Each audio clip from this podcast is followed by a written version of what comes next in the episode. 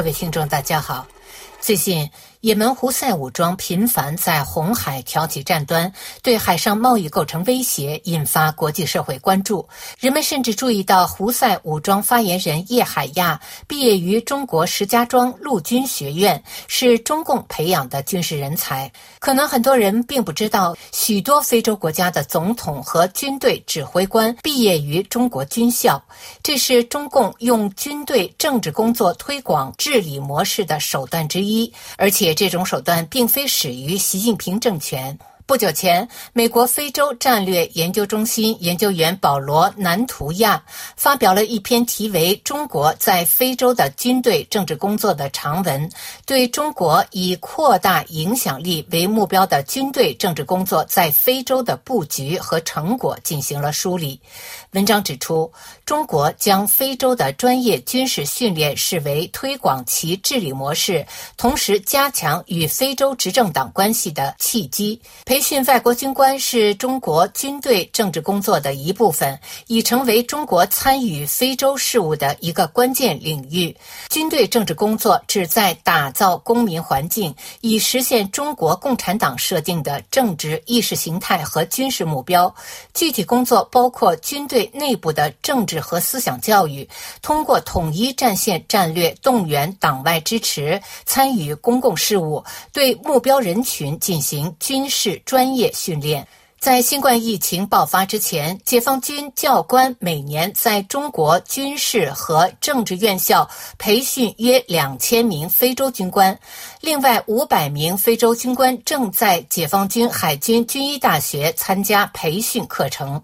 二零一八年至二零二一年，约两千名非洲警察和执法人员在中国武警学校接受了培训。疫情爆发前，中国每三年向非洲记者群体提供十万个奖学金名额，或通过中非合作论坛向非洲国家地方领导人发出培训邀请。中非论坛百分之四至百分之六的捐款用于中方。举办的培训项目规模之大，与其他国际伙伴不可同日而语。人民解放军坚持党对军队绝对领导，即党指挥枪，中共毫不讳言，这就是他自一九四九年以来维持政权的方式。解放军并不是大多数非洲宪法描述的那种国家军队，它是一支政治军队，是中共的骨干力量。身穿军服的党员效忠的是党及其价值观，而不是宪法、政府或国家。中共是凌驾于这三个要素之上的存在。在二十世纪九十年代的民主浪潮中，非洲国家，包括那些传统上具有党指挥枪并展开过民族解放运动的国家，都进行了民主改革，采用了新的治理模式，将军队从政党政治中剔除，将效忠政党转向效忠宪法。然而，许多执政党仍然认为党卫军模式具有吸引力，特别是那些主要致力于捍卫政权的政党。他们可能会利用与中国的接触来重新学习中共维持权力和控制军队的技巧，以确保其永久的统治地位。强化这种模式的危险是显而易见的，特别是考虑到过去十年非洲民主在逐渐衰落，其特点是选举舞弊、操纵宪法以及政变和军事接管的卷土重来。这些事件破坏了政府、军队和公民之间的信任，最终导致了非洲的不稳定。非洲联盟官员一再表示，邀请军队干预政治或使其效忠于执政党是不明智的。然而，这些干预措施已经变得越来越普遍。军事院校是每个国家战略、文化、社会规范和价值观的托管所。在中国军事院校就读的非洲学生接触到中国的世界观和方法论，包括解放军的战略思想、中共的运作方式，以及他如何与中国军队互动和控制他们。外国军官对解放军国防大学前非洲和亚洲学员做出了几点观察。他们指出，中国通过中非合作论坛传达了中共关于中国国内政策、意识形态以及“一带一路”等外交政策倡议的信息。他们指出了中国的国内政策如何在他们的国家进行复制，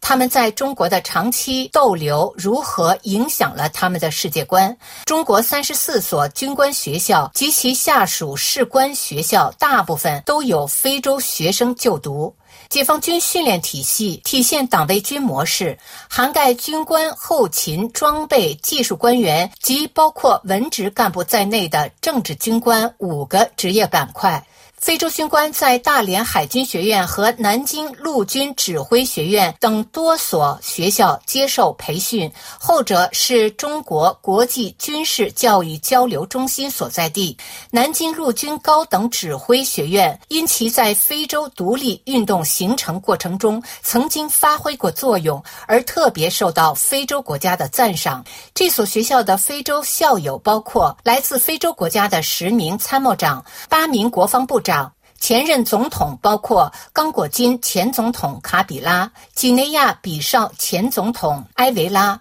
纳米比亚前总统努乔马、坦桑尼亚前总统基奎特，以及若干现任总统，如厄立特里亚总统阿费沃基、津巴布韦总统姆南加古瓦。九十四名莫桑比克高级军官曾在南京陆军高等指挥学校学习，包括任职时间最长的参谋长利迪莫将军，以及来自安哥拉、喀麦隆、加纳、纳米比亚、尼日利亚、南苏丹、苏丹、坦桑尼亚和乌干达的同行。由于时间关系，我们将在下次节目中继续这个话题。以上是今天的聚焦非洲，我是桑宇。